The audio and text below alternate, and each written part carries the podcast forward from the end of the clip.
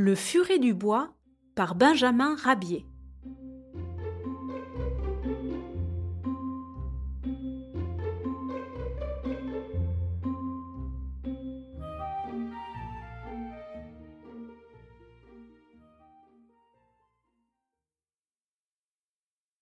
Le furet Casimir terrorisait tous les lapins de la forêt des pins touffus, tous sauf Jeannot et Serpollet.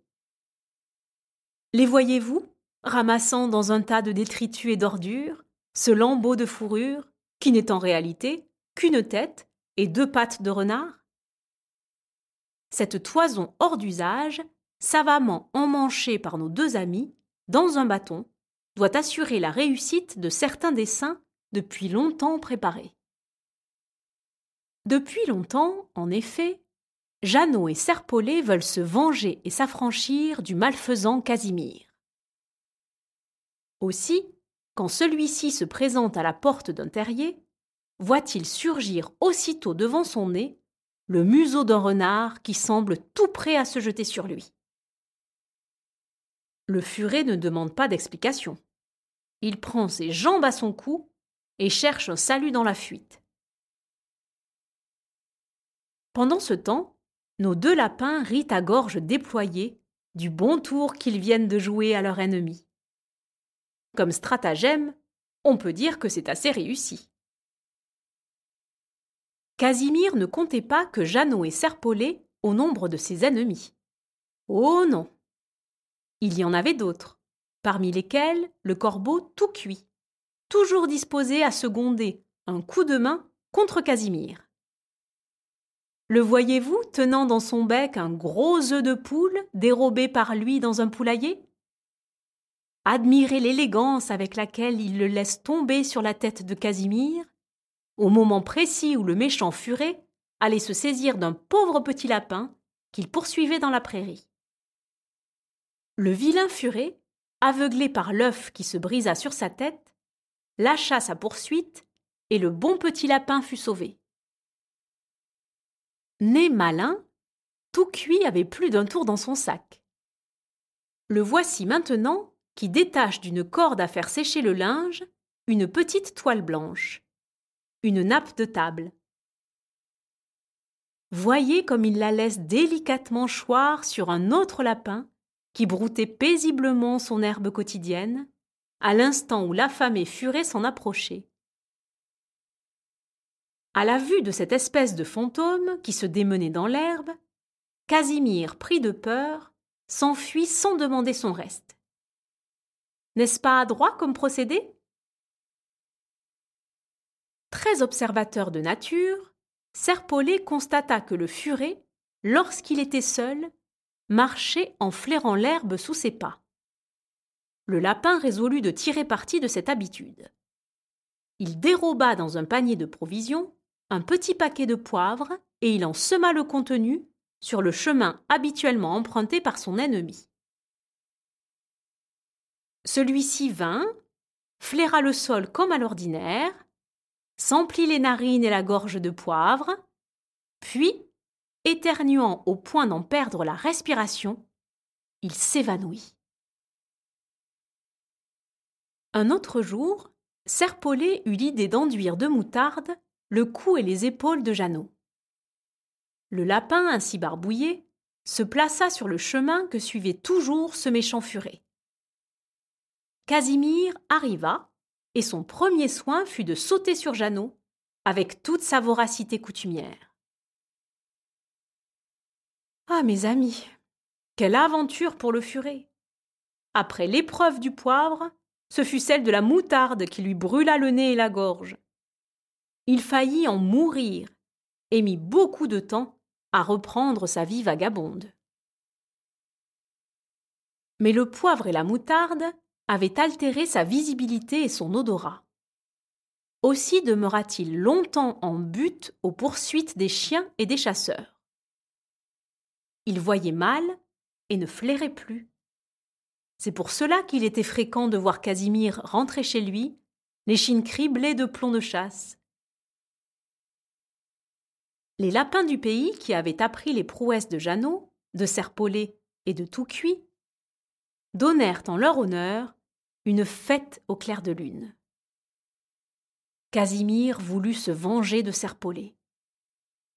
Mais une taupe l'informa des intentions du furet à son égard, et notre lapin prit les devants.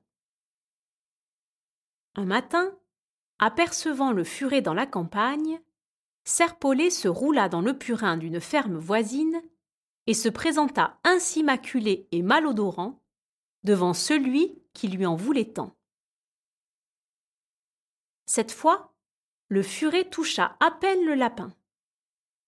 Le cœur chaviré par l'odeur de purin et le museau taquiné par un millier de mouches qui le poursuivaient, il préféra abandonner la partie. Deux chiens de la ferme des Boutures trouvèrent un jour, joué oublié sur le chemin par quelques gamins étourdis, un petit lapin jouant du tambour. Vite, les chiens placèrent le lapin au tambour près du logis de Casimir. Ils avaient obéi au conseil de notre ami Jeannot. Bientôt, Casimir parut. Il se jeta sur la proie qui s'offrait à sa vue. Mais cette fois encore, il fut mystifié de main de maître. Pauvre furet, comme son étoile avait pâli à la suite de ses aventures. Tous les habitants de la ferme et de la forêt se riaient de lui. Tous faisaient de lui leur tête de turc. Courait-il dans la campagne après un lapin? Vite, tout cuit arrivait à tire d'aile.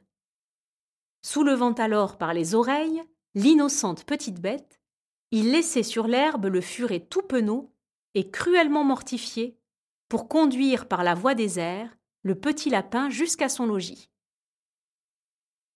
Un lapin poursuivi par le furet arrivait-il au bord d'une rivière? Vite Un canard était là pour le saisir par les oreilles et lui faire passer l'eau, tandis que Casimir restait ahuri sur la rive. Le lapin regagnait le toit familial, et le premier soin des parents était de l'accrocher à la corde à linge afin de le faire vite sécher au soleil. Mais le plus beau tour que Jeannot et Serpollet jouèrent au furet fut le tour des tenailles. L'histoire est d'ailleurs restée légendaire dans le pays. La voici. Les deux lapins ayant trouvé une paire de grosses tenailles de maréchal Ferrand, s'en emparèrent et la placèrent branches ouvertes et émergeant légèrement du terrier, après avoir eu soin de l'appâter d'une prune dite Reine Claude, fruit dont le furet est très friand. Casimir arriva. Une prune, une reine Claude, quel régal Il voulut y goûter, mais les tenailles se refermèrent sur son nez. Bourru, le sanglier, promena Casimir ainsi pincé par les narines à travers tous les coins de la forêt. Son succès fut très vif. La cervelle du furet ne put résister à ce dernier coup du sort. Il s'enfuit dans la campagne. Mais hélas, il revit les tenailles fantastiques dans les pattes de Serpollet. Sa raison, alors, sombra tout à fait. Pour échapper à cette vision horrifiante, il se jeta dans une jatte de lait qui se trouvait sur son passage. À ce moment, brandissant un gros bâton, apparut Jeannot. Chaque fois que de l'onctueux liquide émergeait la tête de Casimir, Jeannot laissait tomber sur elle un solide coup de matraque. Cette gymnastique, répétée à l'infini, pour résultat de transformer le lait en beurre.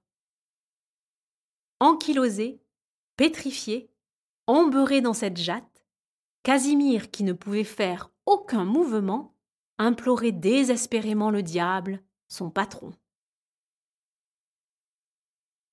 Soudain, le soleil parut. Ses rayons firent fondre le beurre. C'est alors qu'un gros épervier passa ramassa Casimir dans ses serres et disparut avec lui dans les airs. Personne n'a jamais revu le furet du bois.